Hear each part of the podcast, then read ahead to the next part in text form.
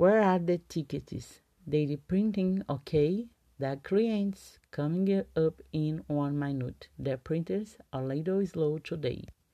You know machines don't work when you're around. That's not true. Is your laptop working? No, it won't run. Is your cell phone working? No, it's a lemon. We need these tickets hurry. We're printing the last ticket. Please do not come near this printer. The client is here. Where are the tickets? There are on nine. Where the last one had here see. Go across the hall to Mr. Lee's office. Ask to print on ticket on his printer.